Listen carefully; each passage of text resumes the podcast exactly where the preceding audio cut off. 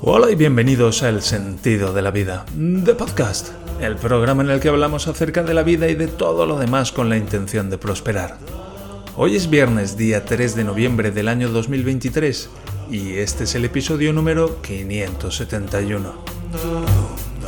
Todos nos hemos preguntado Sí, todos nos lo hemos preguntado alguna vez. ¿Acaso no es cierto? ¿Por qué nos gusta tanto cuando llega el viernes y leemos un nuevo capítulo de El Diario de Nantes? Pues es natural. ¿Qué, qué quieres que te diga? Es natural. Bien, gracias por acompañarme un episodio más en este camino de prosperar. Hoy tenemos algunos temas interesantes, pero antes, ¿cómo puedo ayudarte? Soy ingeniero y me encanta crear soluciones sencillas para cosas complicadas. Es por eso que ofrezco sesiones de PNL e hipnosis, porque la mente humana es un sistema complejo que también precisa de soluciones sencillas. Del mismo modo, ofrezco apoyo informático para autónomos. Me encargo de la parte técnica para que tú puedas centrarte en tu negocio. El sentido de la vida.net barra contacto. Y bien, y desde aquí un abrazo muy fuerte a Sinerbov, que bueno, pues tiene el perro ahí convaleciente, lo han operado ya esta noche y parece que ha ido todo muy bien, así que fenomenal. Eso es lo, eso es lo más importante, menudo trago y mucho ánimo. Venga. Bien, hoy vamos a, ya digo, a proceder con la lectura de un nuevo capítulo del diario de Nantes porque es viernes y toca, pues, a tomarse un momento para relajarse y reír un poco, un poco más de lo habitual.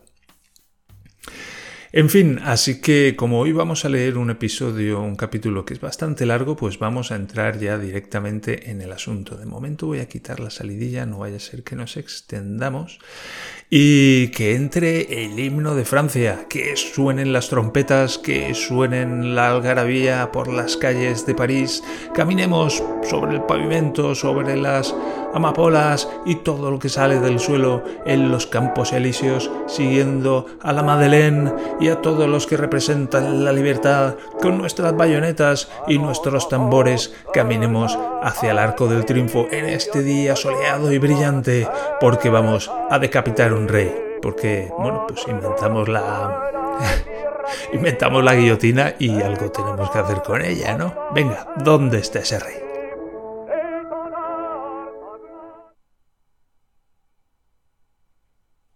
...7 de febrero... Carlow, Irlanda.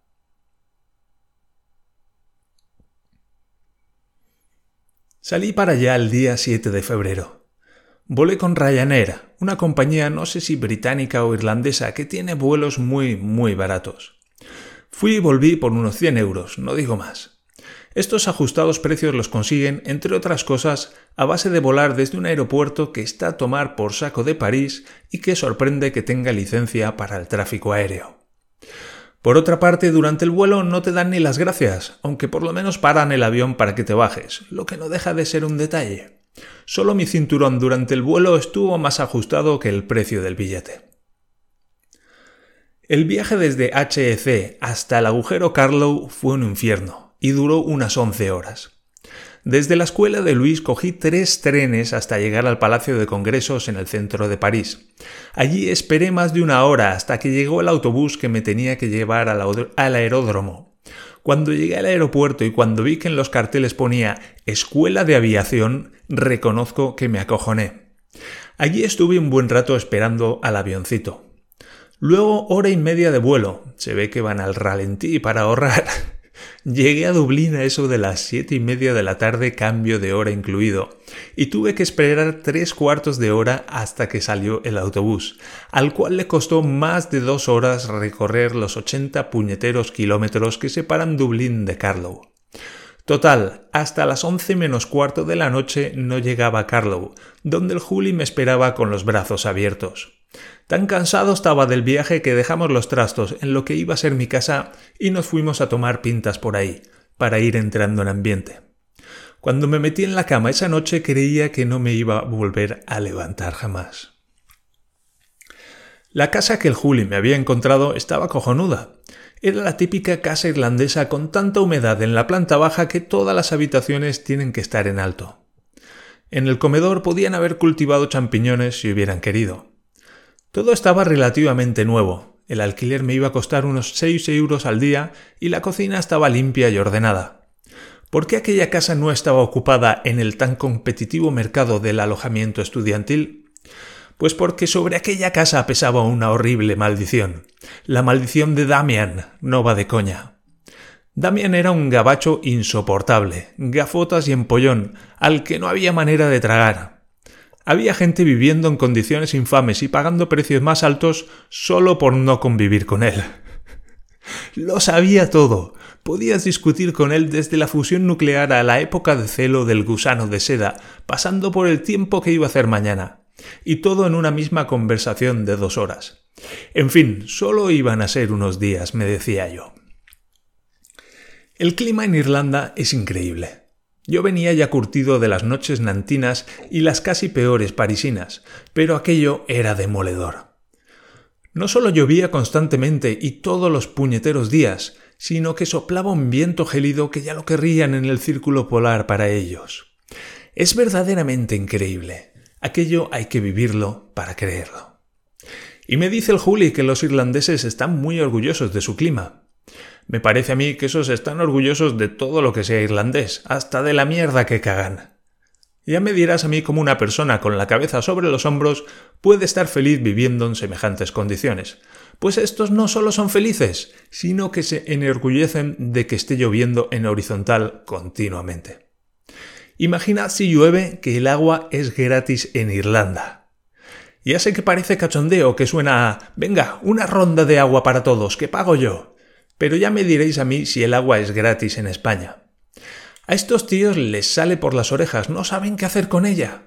Es uno de los pocos países que conozco en los que puedes lavarte los dientes mientras dejas correr el agua y no te remuerde la conciencia por ello. En Nantes también se podía hacer, pero es que en Irlanda encima tienes la impresión de que estás ayudando a reflotar la isla. Carlow es un agujero de cuidado. Por lo que he podido comprobar, toda Irlanda es un gran hoyo, y Carlo no va mucho más allá. Es un pequeño pueblo de estudiantes que probablemente no existiría de no haber una escuela técnica allí. El IT College lo llaman, IT College. No sé cuántos habitantes habrá allí, pero no muchos. Pues bien, para apagar la sed de los seres malvivientes que se prodigan por allí, existe la nada despreciable cifra de 48 pubs, también conocidos como centros de ocio y vida familiar. El núcleo del pueblo es el college. Al lado del mismo hay un enorme campo de césped de dimensiones formidables. Allí no tienen que plantar, ni abonar, ni cuidar el césped. Allí lo complicado es que no les crezca demasiado, que no se, les desmande. El precio a pagar por semejante vergel es que siempre está fangoso y notablemente impracticable. Pero parece que les da igual. Alrededor del college y de la enorme extensión de césped en la que practican los más variados deportes acuáticos, se extienden una serie de pequeñas urbanizaciones tomadas por los estudiantes que van allí a completar su deformación. Las distancias allí son cortas si vas en coche, pero contados son los estudiantes que se lo pueden permitir, y los 10 kilómetros de pateo no te los quita nadie en un día normal. En un Erasmus en Carlow aprendes inglés y te pones en forma. En fin, podríamos llamar a Irlanda el gran campo de golf, porque tiene más o menos 18 hoyos. Este país necesita un empujoncito, la verdad. Con decir que en los cuartos de baño de las casas el grifo del agua caliente y del agua fría están separados a un palmo, ya se ha dicho todo. Si quieres agua templada tienes que ir cambiando muy rápido las manos de grifo, pero como que no es lo mismo. En la cocina de mi casa había un solo grifo, pero incluso así el agua fría y la caliente circulaban separadas y salían por chorros diferentes que se mezclaban en el aire y que daban una extraña sensación al meter las pezuñas debajo. Ese es un ejemplo del nivel técnico del país. Yo creo que en poco tiempo y con la fuerte apuesta por la ingeniería que están haciendo en la actualidad, de aquí nada se les ocurre que al mezclar el agua fría y la caliente sale agua templada. Al poco llegará el monomando, sin duda, y entonces el país despegará y tomará las riendas de Europa. Hasta que llegue ese momento, tendrán que seguir pasando el día encerrados en el pub y eligiendo entre agua fría o caliente. Está en el nivel que la gente está todo el día de cachondeo y se estudia todo el día siguiente. Un español que venía de, mi universidad me comentaba que era él quien tenía que explicarle al profesor cómo resolver las ecuaciones diferenciales, cuando en España el profesor medio le escupía en la cara.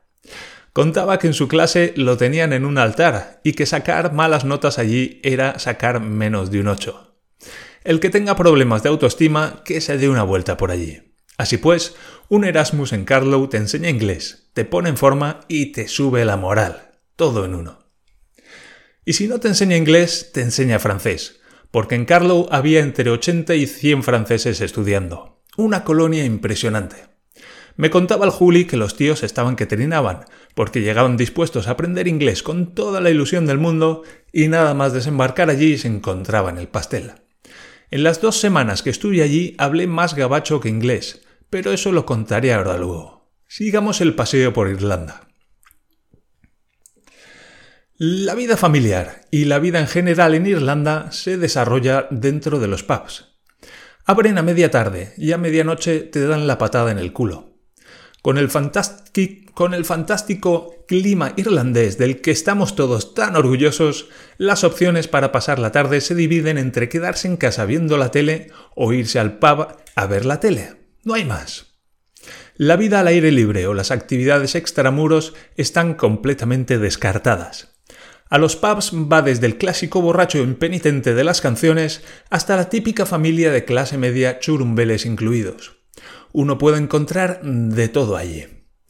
Los locales están preparados para semejante despliegue y por tanto puedes desde comer o cenar hasta ponerte de cerveza hasta la coronilla, que es la actividad más extendida. Lo que más mola de los pubs allí es cuando la gente se reúne y se pone a tocar cancioncillas típicas irlandesas. Suenan todas igual, al menos para el oído poco entrenado, pero da un ambientillo y una clase que da gusto. Se juntan cinco abuelos con un par de guitarras, un par de violines y un acordeón y la lían. Entre canción y canción le dan un sorbo a la pinta de cerveza, imagino que sponsorizada por el dueño del garito, y la gente se coge a dar patadas al suelo e incluso a bailar si el grado de alcoholemia lo permite. Realmente fenomenal. Si tienen algo que exportar los, los irlandeses es esa culturilla. De eso sí que pueden estar orgullosos, y no del aguachirli continuo que les humedece las calvas. Los pubs allí son más o menos como los bares irlandeses que tenemos aquí en España. Se los han copiado al dedillo. De hecho, lo primero que uno piensa nada más desembarcar allí es que tiene que preguntar cómo es que ha triunfado de esa manera los bares irlandeses allí. Irlanda es como España, pero con un bar irlandés cada 20 metros.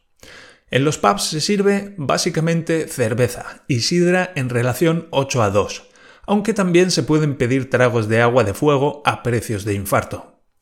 Hay tres tipos de cerveza, la rubia, la morena y la que está entre la rubia y la morena, no sé si serán amigas. La rubia es como la que se puede tomar en España, y en cuanto a cerveza negra la Guinness no tiene competencia. Es como la rubia pero en negro y con un sabor a café olé que no veas. Es tan espesa y empalagosa que parece que estés bebiendo croquetas. Circula toda una serie de ritos y mitología en torno a la Guinness y a la forma en que se sirve. Se debe escanciar en dos tiempos. Primero se llena medio vaso, se para y luego se prosigue hasta que se llena del todo. Hasta un mono sin adiestrar podría hacerlo, pero le dan un misticismo que seguro que se mojan los calzoncillos al servirla. Imagino que tienen que vender el rollo irlandés. Dudo yo, si habrá mucha diferencia entre llenar el vaso de una o hacerlo en plan rito azteca, así que pregunto al Juli. El Juli me dice que sí, que se nota un montón cuando lo hacen mal. No te jode, me lo dice el mismo Juli al que le dimos un whisky perry cuando había pedido Jameson y el tío se deshacía en elogios hacia su sabor afrutadito mientras se lo echaba al gaznate con aires de marqués. No sé yo, no le veo yo mucho secreto al asunto. No es como cuando preparas un colacao, que te tienes que asegurar de que lo echas antes que el agua caliente. Allí la cerveza solo la ponen en pintas, 0.568 litros, y los precios son de vértigo. Por una pinta de rubia uno puede llegar a pagar hasta 3,40 euros. Por ese precio, en el bar de la universidad se puede comprar casi 4 litros de cerveza, así que no salen las cuentas. Seguro que si no hicieran un sacrificio humano cada vez que sirven una pinta, no dejarías que te las cobraran tan caras. De todas maneras, el nivel de vida en Irlanda debe de ser la hostia de alto, porque las pintas corren como si fueran agua. No, aire, que nadie bebe tanta agua. Calculo yo que, en una noche normal, un irlandés medio trasiega entre 3 y 5 litros de cerveza, lo que hace entre 6 y 10 pintas aproximadamente, mi sueldo de una semana. Allí hasta el que peor pelaje gasta debe de ser rico.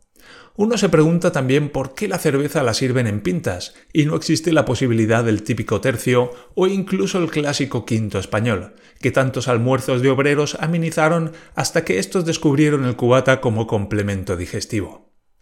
La respuesta más probable es que, si empiezan a hacer divisiones y otras operaciones complejas, se desbordan.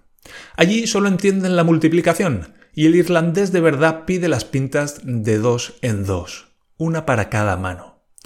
Y en serio digo para cada mano, porque si la dejas en la barra y cuentas hasta tres, te quedas sin cerveza, garantizado por las pruebas empíricas que tuve a bien realizar, siempre con carácter científico, claro.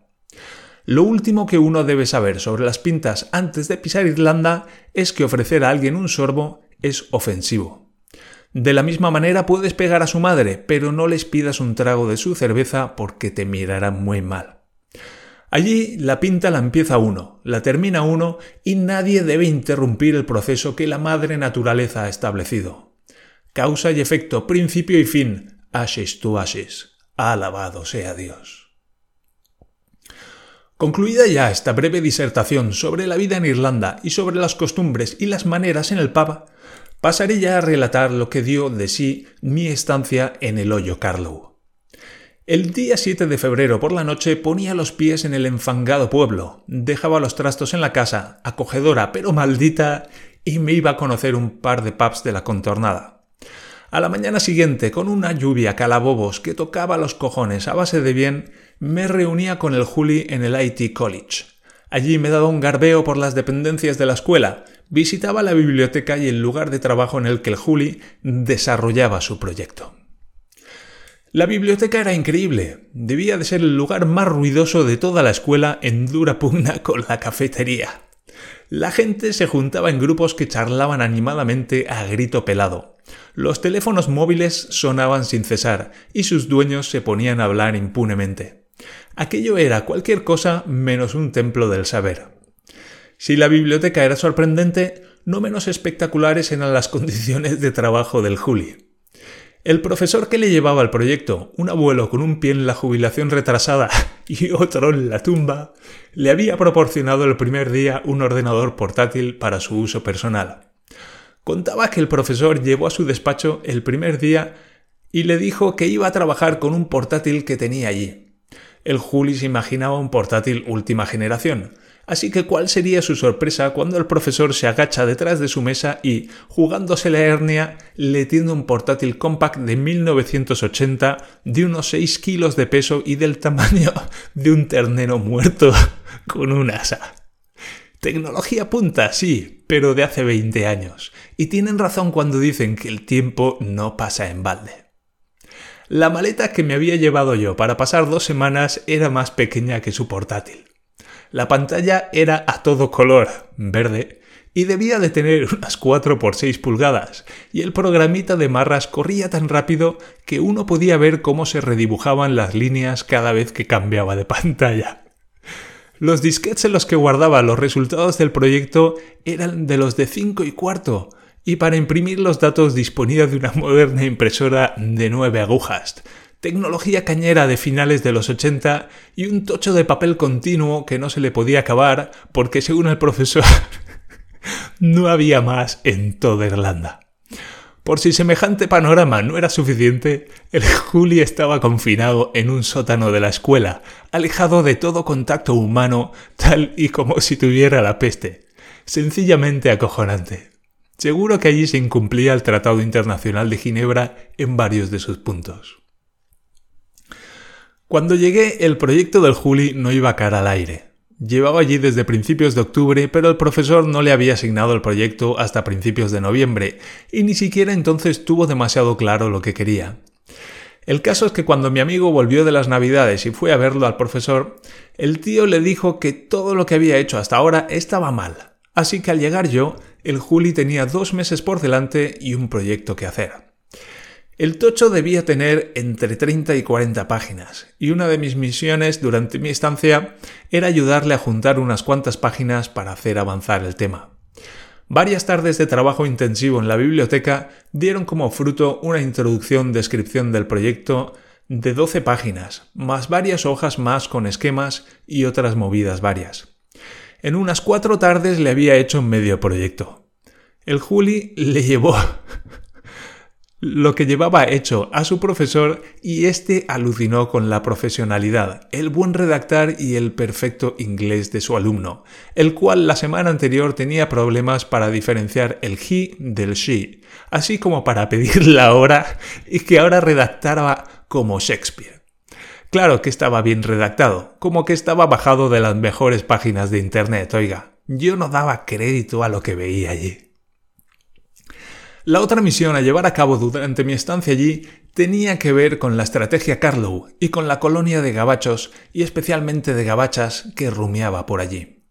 Para el que no lo recuerde, la estrategia Carlow consistía en fingir que yo no tenía ni puñetera idea de francés, ni había estado cinco meses en Nantes, ni sabía hacer la O con un canuto. Yo no las tenía todas conmigo, ya que iba a tener que poner todo de mi parte para que no se me escapara nada en gabacho tan intoxicado como venía. Pasé pronto mis primeros apuros cuando me presentaron a los primeros franceses y relaté mi periplo desde París.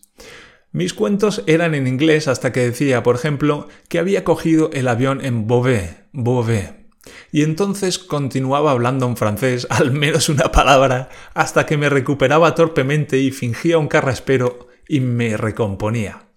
De la misma manera, cuando me contaban algo yo asentía y decía oui o d'accord, y tanto, tanto el Juli como yo pronto pensamos que se me estaba viendo el plumero nada más aterrizar. Seguimos haciendo el paripé durante un par de días, pero enseguida se pudo ver que la estrategia Carlow no nos iba a llevar a ningún sitio, y que lo mejor iba a ser hablar francés y sumergirse en el tremendo mercado de ocasión que el idioma me abría. Una vez ya fuera del armario, interrogamos a algunos gabachos sobre si me habían trincado o no antes del destape, y dijeron que no, que no se habían dado cuenta. Qué cortitos, coño. Yo cada vez que metía la pata decía, ya está, ya la hemos liado, se acabó pero allí nadie había notado el más mínimo deje francés. Con mi gabacho ya a plena máquina, no fue difícil hacer buenas migas con la colonia francesa, y en poco tiempo ya hasta me subían en el coche. El Juli me comentó que en todo el año ningún otro gabacho había subido, ningún no gabacho había subido al coche de matrícula de Nantes, precisamente. Y es que los tíos me adoraban. Yo me ponía a decirles todas las chorradas, todo el argot y todas las palabras que había aprendido al revés, y los franceses se me descojonaban. Me decían constantemente que hablaba de maravilla, sin nada de acento, y había momentos en los que mi ego no hubiera cabido ni en una maleta del tamaño del portátil del Juli. Los días se sucedieron y al final lo que tenía que pasar pasó. Por lo menos ahora puedo decir que he estado cinco meses en Nantes y que he probado los frutos de la tierra, y no me refiero al queso. Lo bizarro del asunto es que me haya tenido que marchar a Irlanda para eso, pero ya se sabe, nadie es profeta en su tierra. No me extenderé más sobre los detalles del asunto por el principal motivo de que este diario público ha ido adquiriendo cierta notoriedad, y cuento con numerosos lectores fieles entre los que se encuentran mis padres que descubrieron en Internet la versión sin censurar hace ya mucho tiempo. Así pues, todos aquellos que quieran oír guarradas tendrán que llamar a un, a un teléfono erótico, porque voy a dejar el tema aquí. Además, hasta yo necesito un poco de intimidad, que no soy un mono de feria. En fin, con los dos objetivos del viaje ya cumplidos y con el ánimo un poco más relajado, los días pasaron con tranquilidad e incluso el Juli tuvo a bien sacarme a ver un par de hoyos más como agradecimiento por haberle hecho medio proyecto. Fuimos a Waterford y a Wexford, al sureste de la isla. Waterford es famosa, entre otras cosas que no tengo ni idea de cuáles son, por su fábrica de cristal. Por lo visto el cristal de Waterford tiene una gran reputación, y todos los trofeos de cristal tipo ensaladera de torneo de tenis que se entregan en el mundo del deporte los hacen allí. Fuimos a visitar la fábrica y la gran lástima fue que no dejaban bajar a ver a los operarios artistas en acción hasta principios de abril. Ya me dirás a mí por qué. Nos tuvimos que conformar con ver un vídeo explicativo del temita y ver el impresionante museo de trastos de cristal que tenían allí montado. Tenían de todo, desde ceniceros no demasiado elaborados a 30 euros hasta una carrocita tirada por cuatro caballos que valía la friolera de 25.000 euros. Me hubiera comprado una carrocita para mi cuarto, pero me había dejado el dinero en los otros pantalones, en los de mi padre como mínimo. Algunas cosas daba miedo hasta mirarlas muy fuerte, y seguro que el 20% de las ventas de aquella tienda era dinero de padres pagando lo que habían roto sus hijos durante la visita. El resto de la ciudad estuvo entretenida, teniendo en cuenta que a las 5 de la tarde el museo ya estaba cerrado y que tuvimos que dedicarnos a arrastrar los culos por las calles del hoyo. Dormimos en un bed and breakfast que nos costó 30 euros a cada uno y aquello, pese a estar bien, no era tampoco el Ritz. El nivel de vida de Irlanda es alto pese a que no conozcan el agua templada. Al día siguiente solo salían tres autobuses a Wexford en toda la jornada, así que tuvimos que coger el primero de la mañana que salía a las 7. El muy cabrón. Los domingos en Irlanda son peores que en una residencia universitaria gabacha. Estaba cerrada hasta la oficina de turismo. Pero eso no es todo. Descubrimos que la oficina de turismo cerraba también los sábados, y si querías coger un autobús para ir a ver alguna maravilla en las afueras del hoyo, lo tenías que fletar tú. Una maquinaria turística impresionante. Menudo despliegue. Visita Irlanda, hombre. ¿A que no tiene cojones? Llegamos a Wexford a las 8 de la mañana de un domingo y allí no había ni Dios. Wexford es famosa por ser una localidad portuaria en la que se cogen un montón de ferries que salen para Inglaterra y el resto de Europa. Aparte de eso, poco más hay que ver. Arrastramos los huesos por la ciudad y vimos las cuatro cosas de rigor, y a las 10 ya habíamos acabado. Como había que hacer tiempo hasta las 5 de la tarde que salía el bus de vuelta a Waterford, decidimos seguir el curso del río que desembocaba en el hoyo, ya que una kiosquera nos había dicho que había un par de ruinas dignas de una mañana aburrida. Nos plantamos pues allí y nos sentamos a comer un picnic a las orillas del río, bastante ancho y caudaloso. De repente, entre las aguas, salió la cabeza como de un perro. Nos miró y se volvió a sumergir. El Juli y yo nos miramos y comprobamos la fecha de caducidad del fiambre que nos estábamos comiendo.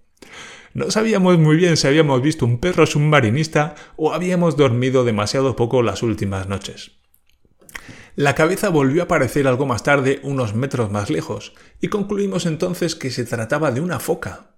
Increíble. Creo que es la primera vez que veía una foca fuera de un zoo o una discoteca. Recompuestos después de tantas emociones, unas pocas más de autobús y de vuelta al hoyo cardo. Del resto de mi estancia en Irlanda solo puedo destacar la llegada de una italiana que vino a vivir a mi casa. La pobre no tenía otro sitio donde caer muerta y vino al lugar maldito.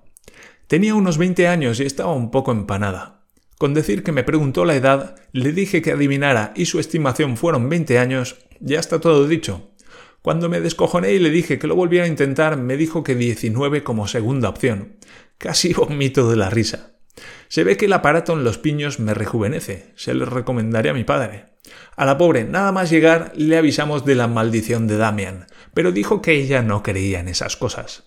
Al día siguiente por la mañana se quedó sola con él y el tío le estuvo taladrando durante tres horas de reloj, de diez de la mañana a una del mediodía. Cualquiera que no haya conocido a Damian pensará que exagero. Y lo entiendo. Los italianos son un descojone. Hablan con las manos como en las películas y gritan y gesticulan como si estuvieran bajo los efectos de vapores de salfumán. El anuncio que el del tío que vendía capuchino por la tele es completamente cierto. Eso sí, el idioma italiano es tan fácil como el francés. Nada. Sin un entrenamiento más o menos severo no se pilla una. Cualquiera que haya visto alguna película del padrino sin subtítulos sabrá lo que digo. Eso sí, una risa. Una última anécdota de mi estancia sucedió a la salida de una discoteca. Estábamos en la cola para recoger los abrigos, todos menos los irlandeses, que van en mangas de camisa porque están muy orgullosos de su clima. El caso es que yo estaba al lado de una gabacha de bastante buen ver, y el Juli comenzó por espolearme para que le dijera algo. Tírale, coño, que lo está deseando. Pero mira qué culo tiene la tía. Tócaselo. Eran algunas de las perlas que el Juli soltaba en voz alta y en perfecto español, casi. La sarta de burradas fue subiendo de tono a medida que la cola avanzaba, hasta que en el punto álgido el Juli mira su reloj y dice Coño, este país es una mierda. en España yo ya estaría follando. Momento en el que la gabacha se le escapa una sonora carcajada, nos mira y nos dice que es francesa pero que lleva 18 años en España. Tierra, trágame, Juli en su máxima expresión. Hay que conocerlo para quererlo. O al revés. Unos días más tarde empaqueto mis trastos y me despido del Juli. Desde el momento en el que pongo el pie en el autobús que sale de Carlow, pasan 12 horas hasta que pongo el pie en la habitación de Luis. Duermo y al día siguiente me meto 1400 kilómetros de París a Valencia en Twingo. Vivir para ver. Tenía que haber sido camionero. En apenas 14 horas me planto en la calidez del hogar, ese lugar en el que la cena se prepara sola y la ropa se va de juerga a la lavadora sin que lo puedas impedir. Feels good to be back home.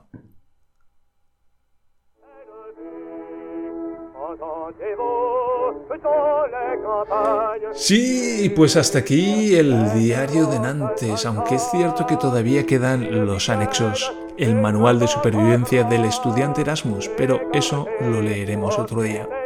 Y hoy nos hemos ido, nos hemos ido largos, nos hemos ido por encima de la media hora, pero lo ha valido, claro, si no, no lo hubiéramos hecho.